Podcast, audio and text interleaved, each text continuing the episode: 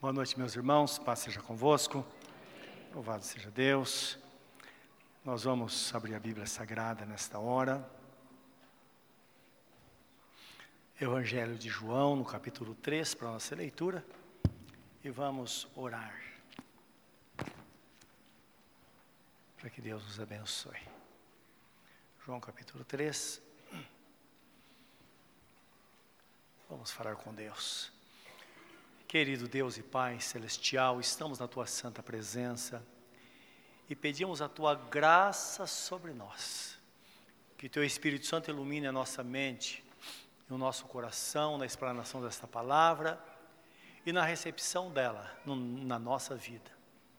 Está escrito que com maçãs de ouro depositadas em vaso de prata, assim é a tua palavra quando é dada no tempo oportuno. Que assim seja nesta noite. Estamos prontos para recebê-la. Sabemos que a tua palavra, ela, ela traz coisas boas para nós. Está escrito que o Senhor deu a palavra, os campos floresceram e a terra produziu o seu fruto. Também está escrito que o Senhor deu a palavra e os curou. Por isso, nesta noite, nós pedimos que a tua palavra venha com o endereço certo, para trazer bênçãos aos corações físicas e espirituais e também cura da alma. Abençoa, meu Deus, o pai do irmão Cosmo que está doente, que o Senhor alcance com graça. O Senhor é tão bom, tão misericordioso. Está escrito que o Senhor pregava o evangelho do reino, o Senhor ensinava e curava os doentes, por causa do teu grande amor. Que desta forma os doentes sejam alcançados. E em particular esta pessoa que oramos agora, ser tocado por ti tem sua vida restaurada, principalmente que está vivendo um momento tão importante da sua vida. Que assim seja, Senhor, nesta noite. É o que nós te pedimos em nome de Jesus. Amém, Senhor. Amém. Meus irmãos, diz assim a palavra de Deus, ler dois versículos, 3, 16 e 17, diz assim: porque Deus amou o mundo de tal maneira que deu o seu Filho unigênito para que todo aquele que nele crê não pereça, mas tenha a vida eterna. Porque Deus enviou o seu Filho ao mundo não para que condenasse o mundo, mas para que o mundo fosse salvo por ele. Amém. Louvado seja o nome do Senhor. Jesus veio para nos salvar como expressão do grande amor do nosso Deus. E a Bíblia fala que Ele nos amou de tal maneira, mostrando assim a infinitude deste amor. Eu lembro de um cântico que Luiz de Carvalho cantava sobre o amor de Deus, e ele dizia assim: que se os homens todos fossem escrivães, se os mares fossem tinta, e todas as hastes fossem, fossem pena, nem mesmo assim poderia descrever o grande amor com que Deus nos amou. E é fato, quando fala que Deus nos amou de tal maneira, está falando que realmente esse amor foi extraordinário. Apóstolo Paulo escreve aos Efésios dizendo que este amor, ele foi tão sublime na sua altura, isso é, trazendo Deus dos céus para a terra, na sua encarnação, na sua profundidade, mostrando que o homem pode estar no mais profundo abismo, o amor de Deus o tira de lá. E na sua largura, mostrando toda a extensão que sobre toda a terra, Deus é, está com o seu amor derramado. E sobre o comprimento, mostrando passado e futuro. Enquanto houver fôlego sobre a terra, esse amor de Deus vai estar imperando para livrar, para salvar, não é? Para transformar vidas. Porque Deus amou o mundo de tal maneira que deu o seu Filho unigênito, e com ele toda a provisão necessária para os necessitados. A palavra nos, nos fala no livro de, de, de Romanos 8, 32, uma pergunta dizendo, fala assim, aquele que não poupou o seu único filho, antes o interrogou por nós, será que Ele não nos dará com Ele também todas as coisas? Então nós percebemos a possibilidade, ou as possibilidades, as probabilidades de uma pessoa ser transformada, que Deus emprega qualquer situação, Ele usa todos os meios necessários para alcançar alguém, para que essa pessoa não perca, não pereça, isso por causa do grande preço que Ele pagou por nós. E nós bem sabemos isso, não é? O homem estava perdido, esta razão porque é, Jesus veio para salvar. E é importante entender que a perdição, meus irmãos, era algo assim muito profundo. Olha o que está escrito em Romanos 3, 23 a 24. Diz assim: Todos pecaram e todos estão destituídos da glória de Deus. E agora são justificados gratuitamente por Sua graça pela redenção que há em Cristo Jesus. Então todos pecaram e todos foram destituídos da glória de Deus. Quando Adão pecou, diz que por um entrou o pecado no mundo. E por um também o pecado foi pago, que é a pessoa bendita de nosso Senhor e Salvador Jesus Cristo. Esta é a redenção. Por isso que Jesus é chamado de Cristo, o Redentor, aquele que redime. Porque na verdade a redenção tem o duplo sentido. Que o primeiro é que nós somos resgatados para Deus. E o segundo aspecto é que Deus resgata a nós aquilo que o mundo tirou, aquilo que a própria vida tira. Aí você diz, mas eu nunca tive nada, mas deveria ter. É o que está aqui no Salmo, Salmo 113, não é? Fala assim: quem é como o nosso Deus, que das alturas ele olha os filhos dos homens? E ele levanta o desvalido do pó e do monturo necessitado, e faz com que eles assentem entre os príncipes do seu povo, e faz com que a mulher estéril viva como mãe de muitos filhos. É interessante que esse salmo, quando diz que levanta o desvalido do pó, está falando de uma pessoa que nunca teve nada, porque nós sabemos que o pó é a matéria-prima, tudo foi tirado do pó da terra, nós somos tirados do pó. E fala o desvalido do pó, é aquela pessoa que, embora possua toda, toda a riqueza, porque é feito pó da terra, mas não tem absolutamente nada. É por isso que algumas pessoas, não sei, é, é tem esses dizeres, adágio popular, não é? é? Provérbios que se falam, interior, as pessoas dizem, olha, esse camarada está no pó, não é? Ele não tem nada. Então é exatamente isso. Então Deus ele levanta o desvalido do pó. A pessoa nunca foi nada. De repente as coisas começam a acontecer. A igreja é um lugar propício para a gente ver isso. Por isso que Jesus fala: buscar em primeiro lugar o reino de Deus e a sua justiça. Não olhe para Salomão, olhe para os lírios do campo. É a inversão da, do mundo, não é? Porque o mundo olha para Salomão. Olha para Salomão, porque se nós olhamos para Salomão, nós, ao invés de desejar a sua sabedoria, nós vamos desejar a sua riqueza. Não, ele diz: olha para os lírios do campo, a beleza dos lírios do campo. Eles não trabalham, não fiam, não costuram, não fazem roupa, nada, mas olha a beleza do lírio do campo. Então, Jesus está falando da simplicidade. Quando uma pessoa tem um coração singelo e olha para Jesus, vive uma vida autêntica na presença de Deus, com toda a simplicidade, uma pessoa que não corre o perigo de ser seduzido pelas coisas deste mundo, não importa o quanto essa pessoa tenha, ela não vai mudar, ela vai ser aquela pessoa mesmo. É isso que Deus quer, essa é a garantia que Deus quer ter do servo dele, não é? De ver uma pessoa que se converte ao Senhor, às vezes ela está lá, no, há pouco você estava conversando com o irmão, um de nossos irmãos, ele estava me falando, disse, pastor, eu, eu, eu, eu era mendigo, morador de rua, eu tinha um carrinho que estava papelão na rua e um cachorro. É toda minha, eu nunca tive nada. E eu bebia, só isso. A minha, a minha diversão era beber. E de repente Jesus me alcançou. Me lembro quando ele chegou aqui na igreja, não é? Ele foi trazido por, por um irmão e a pastora falava, ele falava junto. Ela falava, eu repetia as palavras. O pastor ficou irritado, falou: olha, é, dá um jeito desse irmão aí, nesse rapaz aí, não é? Porque é impossível, no culto, a pessoa precisa retirar Aí alguém tirou ele de lado, ele voltou de novo e disse: Jesus mudou a minha vida.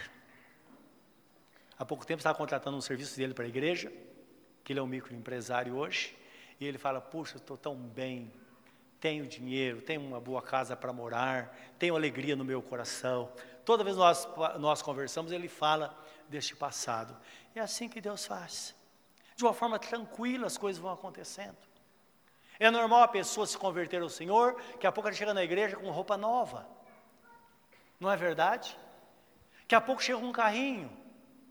Mas o carro não é novo, mas para ela toda a alegria do mundo. Por isso que quando alguém consagra um carro aqui, pode ser um, o carro mais velho do mundo. Nós fazemos de coração, porque aquilo pode significar muito para a pessoa. Que a pouco ela troca por um carro melhor. Que a pouco ela dá a chave de uma casa que ela comprou. É Jesus resgatando, Ele redimindo. Mas também o texto fala que ele levanta do monturo necessitado. Monturo é uma casa caída. Quantos tiveram suas casas derrubadas, destruídas? Porque Satanás veio para matar, roubar e destruir. Quantos? Aí ela se converte ao Senhor. E as coisas começam a acontecer. Jesus começa a resgatar. E daqui a pouco, essa pessoa tem estabilidade. Estabilidade no trabalho, estabilidade familiar, sua vida é reconstruída. Meus irmãos, isso não há o que pague. Essa é a obra redentora de nosso Senhor e Salvador Jesus Cristo que a Bíblia Sagrada nos apresenta nesse texto que nós citamos há pouco. Existe um exemplo clássico na Bíblia de uma pessoa destituída da glória de Deus, que foi transformada pelo poder de Deus, ao ter um encontro com Jesus. E precisa ter muito cuidado, porque o encontro com Jesus se dá no nosso coração. É aquele momento em que nós percebemos Jesus está nos chamando e nós damos atenção e respondemos ao chamado.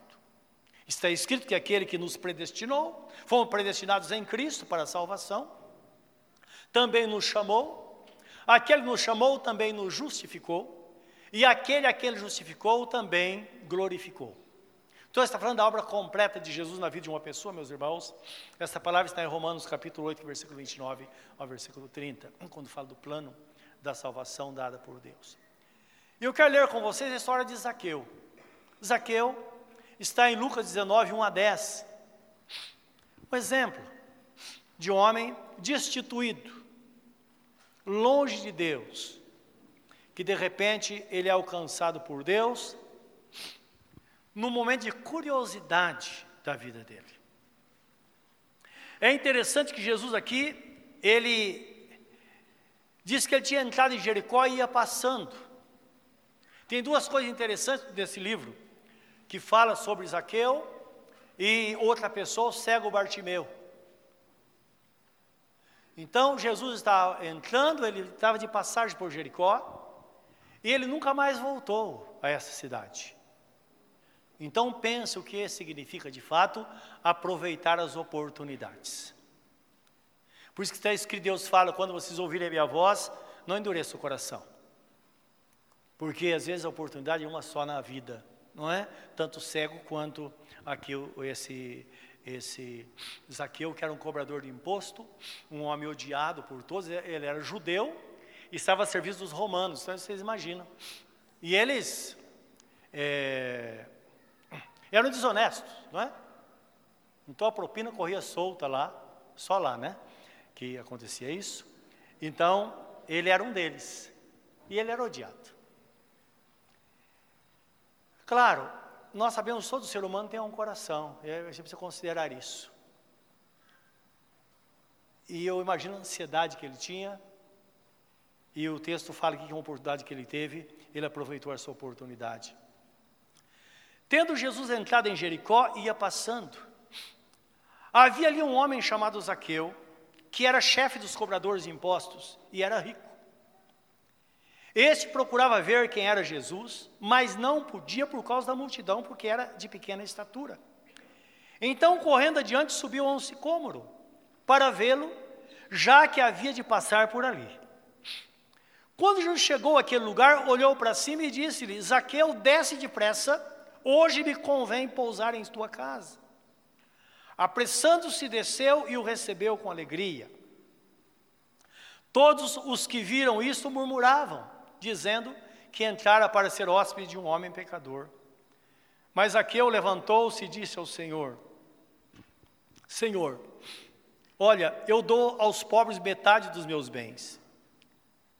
E se em alguma coisa defraudei alguém, o restituo quadruplicado, quatro vezes mais. Disse-lhe Jesus: Hoje veio salvação a esta casa, porque também este é filho de Abraão, pois o filho do homem veio buscar e salvar o que se havia perdido. Louvado seja o nome do Senhor. Deus o havia perdido, não é? Entendam, ele era da linhagem da bênção, ele era um judeu, descendente de Abraão. E por Jesus disse: Esse também é filho de Abraão, descendente de Abraão. Mas Deus o perdeu. Eu imagino ele de repente começa a infiltrar no meio daquele povo, e o dinheiro começou a entrar facilmente, se tornou muito rico, e de repente ele estava longe de Deus, é o que nos mostra o texto. Ele era um herdeiro sem herança, porque ninguém deve ser enganado. As coisas materiais, meus irmãos, não podem trazer bênçãos espirituais. E as coisas materiais também não representam coisas espirituais. Porque a pessoa tem muitos bens materiais não significa nada. Certa vez Jesus fala a um homem muito próspero, que dizia em seu coração: Olha, eu tenho muitos bens para viver muitos tempos, muito tempo. E ele dizia para si mesmo: Alma, regala-te. Isto é, fica feliz e goza desses bens, porque tem, tem bens para muitos anos, para a vida toda. E ele diz que de repente ele ouviu uma voz dizendo: Louco, esta noite pedirão a tua alma o que tens preparado para quem será.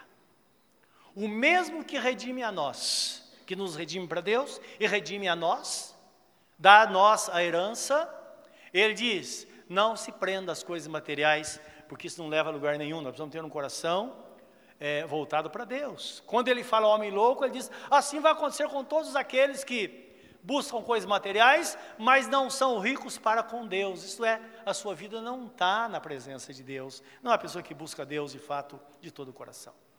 Lembra que nós somos herdeiros de Abraão por causa de Jesus Cristo. Então, quando a Bíblia fala que a bênção viria através da posteridade, está falando de Jesus, que Jesus, ele como herdeiro de toda a bênção, ele iria nos abençoar. Ele levou sobre si a nossa maldição para que a bênção de Abraão repousasse sobre nós. Somos gentios. Gentios é todo aquele que não é judeu. Aí você diz, mas então são dois povos? A Bíblia Sagrada fala que Deus uniu os dois povos num só, porque hoje não há salvação fora de Cristo, não é? Como diz o apóstolo São Pedro, em nenhum outro há salvação, porque debaixo do céu não existe nem outro nome dado entre os homens através do qual devamos ser salvos. Todos nós estão debaixo de salvação de nosso Senhor e Salvador Jesus Cristo. Jesus Cristo.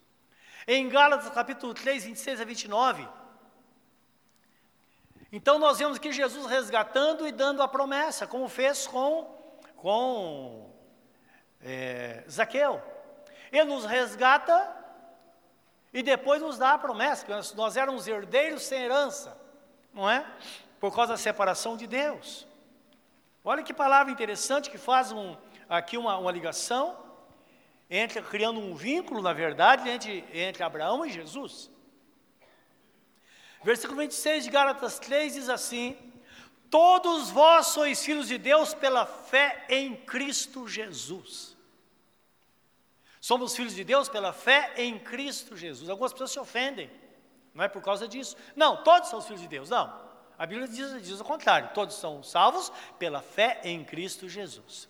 Porque a todos quantos o receberam, deu-lhes o poder de serem feitos filhos de Deus, a saber que se crê no seu nome, os quais não nasceram pela vontade do homem, mas sim pela vontade de Deus. Esta palavra está no livro de João, capítulo 1, versículo 11 e 12, quando fala que os judeus que rejeitaram a Jesus, não é? E perderam essa salvação. Todos vós sois filhos de Deus pela fé em Cristo Jesus. Pois todos vós que fostes batizados em Cristo, vos revestistes de Cristo. Olha, meus irmãos, a importância do batismo na vida de uma pessoa. A pessoa que não é batizada, ela está desguarnecida. Mas aí a pessoa diz, mas eu fui batizado quando criança. Bom, Jesus fala sobre o batismo. Ide por todo mundo, pregai o evangelho a toda criatura. Quem crer for batizado será salvo, quem não crer será condenado. Você creu quando foi batizado? Amém. Uma criança não pode crer. Então, como que ela vai responder? Não é verdade? Então, o batismo tem que ser feito em nome do Pai, do Filho e do Espírito Santo, conforme ordenado por Jesus, a uma pessoa que de fato crê. Então, o processo é esse: a pessoa entrega-se a Jesus e depois é batizada. Aquele que crer e for batizado será salvo, diz a palavra do Senhor. Essa pessoa é revestida do Senhor Jesus, não pensa no, revestimento. Revestimento é algo externo, que na verdade, literalmente significa botar uma vestimenta sobre a que estamos. Não é tirar as que temos, mas vestir uma por cima. Por isso que o apóstolo Paulo diz que toda criatura geme na epístola de Paulo aos Coríntios, procurando a sua redenção. E nós também gememos, diz o apóstolo, não que queiramos ser despidos, mas revestidos para que o mortal seja absorvido pela vida. Isto é, nós nos revestimos de Jesus e algo está acontecendo dentro de nós. De repente nós somos aquilo que nós queríamos ser, decidimos ser pela fé em Cristo Jesus. Não é maravilhoso isso? E é por isso que muitas pessoas creem no Senhor Jesus e aquele desespero, ela está presa a tanta coisa, não é? Mas a fé em Jesus, ela crê, é batizada e ouvimos muito testemunho. Depois do batismo, nunca mais fumei. Depois do batismo, nunca mais bebi. Depois do batismo, minha vida mudou.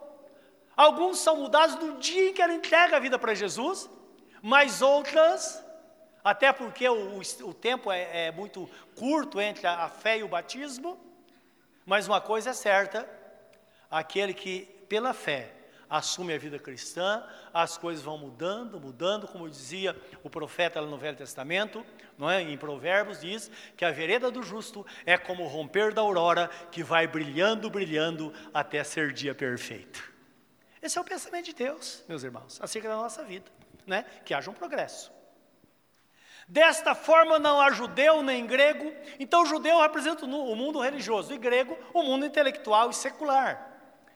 Então, desta forma não há judeu nem grego, não há servo nem livre, não há macho nem fêmea, todos vós sois um em Cristo Jesus. Então aqui coloca em pé de igualdade, todos porque está escrito que Deus colocou todos debaixo do pecado, para que pudesse, através de Jesus, usar de misericórdia para com todos. Esse é o processo da salvação.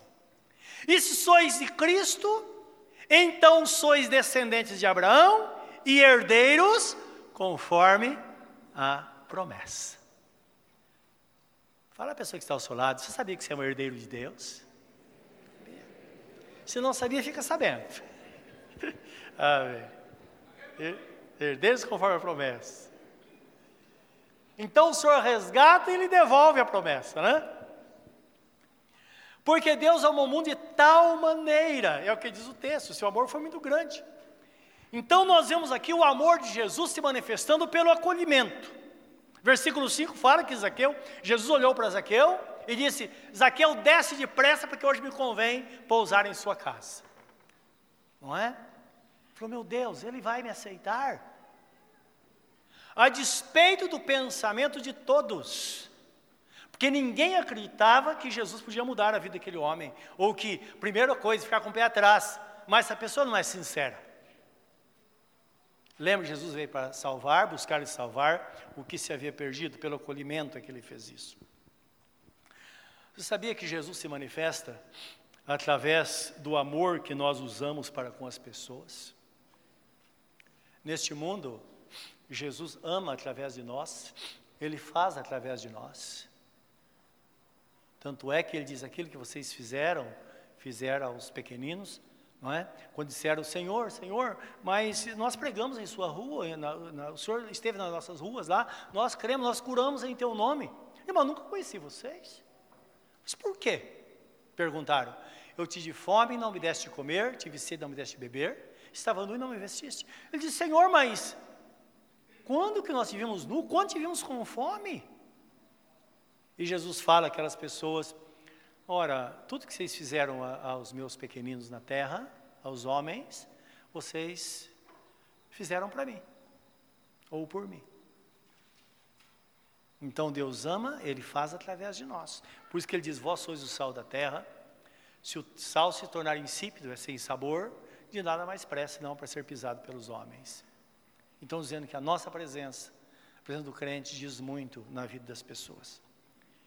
E muitas vezes Deus se manifesta às pessoas através de uma atitude correta de um crente. Então, zele pela sua forma de ser, que isso pode falar muito alto. Às vezes um aperto de mão, às vezes um abraço, às vezes uma palavra, não é verdade? Qualquer forma que você transmite este amor, esta pessoa, ela pode sentir-se acolhida. E através disso, Deus vem e alcança o coração desta pessoa. Esse foi o plano de Deus, meus irmãos, para a salvação. Quando está escrito, aprove a Deus salvar aqueles que creem pela loucura da pregação. Imagine uma pessoa sendo salva através da outra. Na primeira epístola de Pedro, no capítulo 1, 12, diz que os anjos, eles desejaram muito fazer isso que nós fazemos, anunciar o evangelho para as pessoas. Talvez hoje você convidou alguém para ouvir a palavra de Deus. É um privilégio seu. Os anjos desejaram, mas Deus disse: não. Esse é um privilégio dos homens. Não sei porquê, talvez até para nos ensinar, talvez até para quebrar o nosso orgulho, não é verdade? Não sabemos porquê, mas Ele não, não deu para os anjos esse direito, Ele deu a nós, aos homens. E é desta forma que Deus faz. Quem aqui não, não é, é, veio à igreja porque foi convidado por alguém? Eu me lembro, estou aqui porque um dia alguém me convidou, até forçou a barra para que eu fosse ao culto, num culto, e lá eu não imaginava que Jesus ia transformar a minha vida. É assim que ele faz, não é? É Deus alcançando o seu amor. Então, Zaqueu sentiu-se amado, acolhido por Jesus. E em seguida ele foi salvo. É importante entender que o amor de Deus, meus irmãos, ele está continuamente sobre nós, para a salvação, para a nossa redenção e também para solucionar os nossos problemas. O nosso Deus é tão amoroso, não sei se os irmãos, claro, lembram na Bíblia Sagrada, toda vez que Jesus fazia um grande milagre, ele dizia: Olha, não fala nada para ninguém. Então, se você ora diz, Senhor, cura, Senhor, fulano, se o Senhor curar, a, a família inteira vai se converter. Ele fala, filho, eu não, eu, eu não vou fazer isso só por causa, eu não vou usar essa doença para salvar todo mundo. Não se, preocupe, não se preocupe com isso. Quando ele cura, ele cura porque ele ama aquela pessoa. Ele se condói pelo sofrimento. Então a Bíblia nos diz, livro de Mateus 9, acho que é 35 em diante, de Jesus, quando ele pregava, ele evangelizava, ele curava os enfermos, ele tinha compaixão das pessoas porque eram como pessoas, como ovelhas que não tinham um pastor, elas estavam desnorteadas. E dura coisa é uma pessoa quando ela não tem norte na vida, ela não tem saída, ela não sabe para onde ir, não sabe o que fazer. E lembra, nesta hora, o Senhor está atento ali. É por isso que ele se manifesta de muitas maneiras, é por isso que ele promove os grandes encontros. A pessoa está em profundo sofrimento, Deus coloca um filho dele no caminho, uma filha no caminho dessa pessoa, para dizer: olha, Jesus pode sanar o seu sofrimento, ele pode te salvar. E a salvação é ampla, meus irmãos, e restrita, porque ele acaba atingindo todas as áreas da nossa vida, pelo seu grande poder. E o Espírito Santo, ele faz aqui uma pergunta através do apóstolo São Paulo. O apóstolo São Paulo, ele começa falando sobre o plano da salvação que na verdade em Cristo todos são predestinados à salvação, ninguém deveria perder essa grande salvação. O apóstolo São Pedro diz que Deus é tão bom e paciente que enviou Jesus para morrer, para que por meio dele todos sejam salvos mediante o conhecimento da verdade. Então, nós sabemos que até a segunda ordem, todo ser humano teve o seu pecado pago na cruz do Calvário. Gálatas capítulo 13, versículo 13, 14 eh, diz assim: que Jesus se fez maldição por nós, porque está escrito: Maldito todo aquele que for pendurado no madeiro, para que a bênção de Abraão repousasse sobre os gentios, os gentios somos nós, e por meio desta bênção recebêssemos o Espírito prometido. que na verdade é o Espírito Santo que está no crente. Que ele entra no crente no momento que a pessoa entrega a sua vida para Jesus e traz consigo todos os dons espirituais tantas coisas, porque tudo está no Espírito Santo, o Espírito Santo está em nós, portanto, tudo está em nós. É por isso que está escrito em Efésios 3, 20, diz assim: que o nosso Deus é poderoso para fazer muito além do que pedimos ou pensamos, segundo a eficácia do seu poder que está em nós. Então tudo parte daqui de dentro. Jesus entra em nosso coração, o Espírito Santo entra em nosso coração, e a partir daqui as coisas começam a acontecer. De repente surge um pensamento, você pensa, isso é bobagem. De repente é Deus movendo o seu, o seu pensamento. De repente é Deus te dando um recado. É Deus te dando orientação. Deus te mostrando um caminho. Ora, está escrito, Filipenses 2, 11 a 13, diz assim: desenvolver a vossa salvação com temor e tremor, porque Deus é quem opera em vós, tanto querer quanto realizar, segundo Sua boa vontade. E desenvolver significa permaneça na presença de Deus. E procura conhecer a verdade, porque quando nós conhecemos a verdade, Jesus Cristo disse: Conhecereis a verdade, e a verdade vos libertará é ter a palavra no nosso coração, é orar, é buscar a presença de Deus, é desenvolver a salvação. Deus, então, Ele opera em nós o nosso querer. O que é o querer? Não é desejar. O desejar não é sonhar. É constar, se de repente vem um pensamento. Ele é que opera em vós tanto o querer quanto o realizar. Se Deus te fizer pensar algo, saiba que Ele te fez pensar e Ele vai te ajudar a realizar isso porque tudo provém dele, tudo está nas mãos dele. Jesus disse: Foi-me dado todo o poder, ou é-me dado todo o poder nos céus e na terra.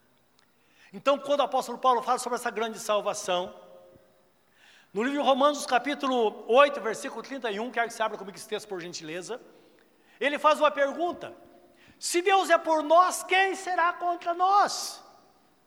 Isto é, meu irmão, minha irmã, se você é de Deus, se Jesus está no seu coração, se você aproveita a oportunidade como Zaqueu aproveitou, que disse, e ele subiu no, no, numa figueira para ver Jesus passar, ele mal imaginava que Jesus estava falando com ele, Zaqueu, desce depressa, porque hoje me convém pousar na sua casa.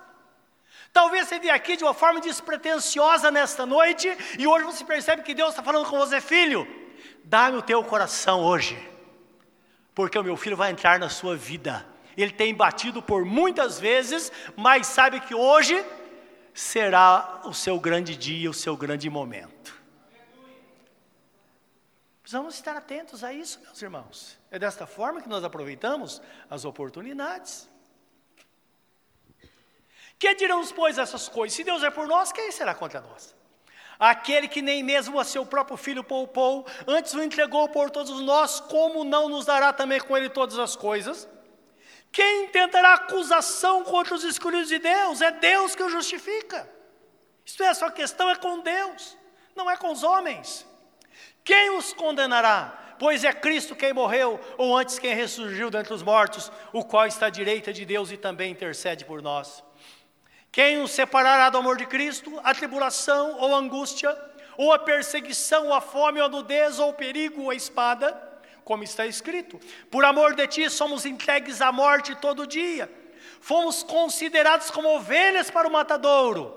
Mas em todas essas coisas somos mais do que vencedores por aquele que nos amou.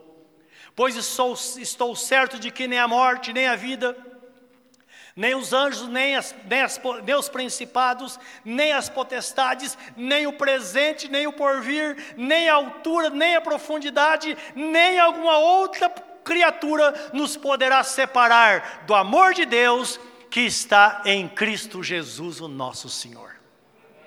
Meus irmãos, como diz o apóstolo, que diremos essas coisas? É gente ficar calado, boca aberta de ver o amor que Deus. Louvado seja Deus. Nós somos acolhidos pelo Senhor. E quando entendemos que Ele nos ama, que Ele nos quer, que a nossa relação é com Ele. Então Jesus vem, entra na nossa vida e nos transforma. Lembra que ele fala na escrita do Apocalipse, quando ele escreve as sete cartas, as sete igrejas da Ásia Menor. Na igreja Éfeso ele fala assim: Eis que estou à porta e bato se alguém ouvir a minha voz e abrir a porta, eu entrarei na sua casa, cearei com ele e ele comigo. E ao vencedor lhe concederei que se assente comigo no meu trono. Assim como eu venci e me assentai com meu, assentei com meu pai no seu trono. E ele termina dizendo: Quem tem ouvidos para ouvir, ouça. Então ele fala individualmente com cada um de nós. Não é como está o nosso coração, se está aberto para o Senhor ou não. Apóstolo Paulo, escrevendo a segunda epístola de Paulo, dele aos Coríntios, capítulo 5, 17, ele diz assim: Se alguém está em Cristo, é nova criatura. As coisas velhas já passaram, e eis que tudo se fez novo. Talvez seja uma pessoa que o teu passado te atormenta. Em Cristo, tudo se faz novo. Tudo é encerrado tudo é, é, é sepultado. É interessante, quando fala do batismo, nós fomos sepultados com Cristo pelo batismo. Dizendo a sua história pregressa, ou seu passado foi sepultado. Viva uma nova vida, sendo agora uma nova criatura.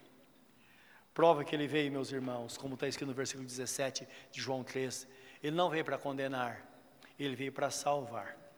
Talvez você sinta condenado, sinta culpado, os irmãos sabem que a vida muitas vezes traz muitas culpas. Nossa vida às vezes é longa.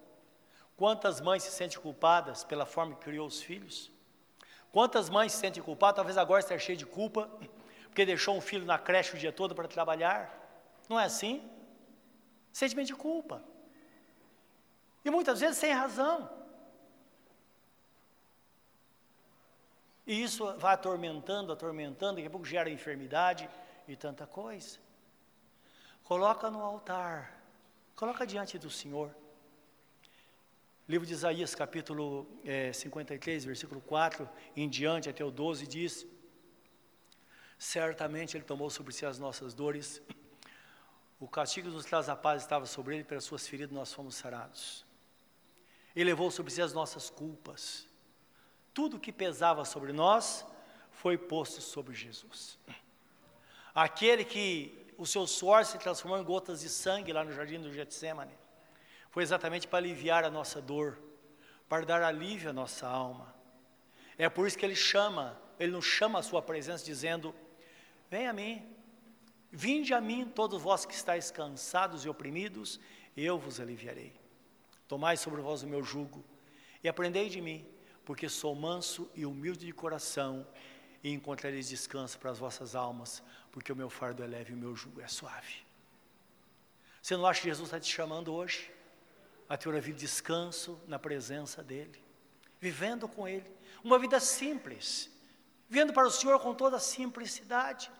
A Bíblia fala sobre dois elementos que precisamos ter para servi-lo: simplicidade e sinceridade. Deus conhece o seu coração. Apresente-se a Ele de forma simples e sincera e diz: Senhor, Eis-me aqui. Eu estou aqui, Senhor. Eu estou aqui, eu abro meu coração, faz morada na minha vida. Faz de mim hoje uma nova criatura. Ele fará, porque Ele é o Deus Todo-Poderoso. Curva o seu semblante na presença do Senhor neste momento. Pense nesta palavra.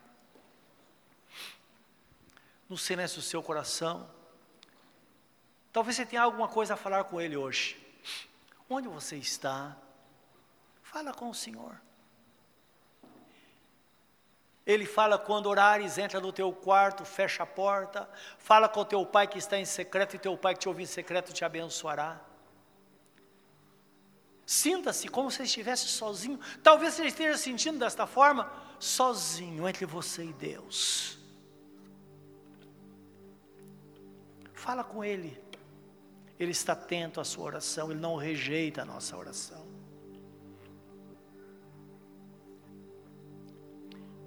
Ele não somente não rejeita, mas como Ele também atende aos nossos pedidos.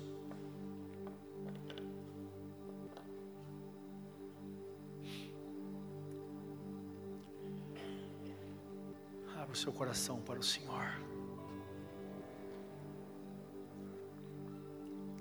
Nesta noite, você decide entregar sua vida a Jesus. Se você estiver curvado na presença dEle, aí no silêncio do seu coração, coloque sua mão direita sobre o seu coração. E ore comigo dizendo: Senhor, eu me entrego a Ti nesta noite. Eu entendi a Tua palavra, Senhor. Eu sei que o Teu amor é muito grande por mim. O Senhor tem conhecido as minhas aflições, minhas lágrimas, minhas angústias. Mas nesta noite eu coloco tudo aos teus pés. E com meu coração aberto, Senhor, eu peço que entres na minha vida. Transforma-me, perdoa-me e faz de mim uma nova criatura. E eu sei que ao ser daqui, Senhor, eu me sentir de fato uma nova criatura.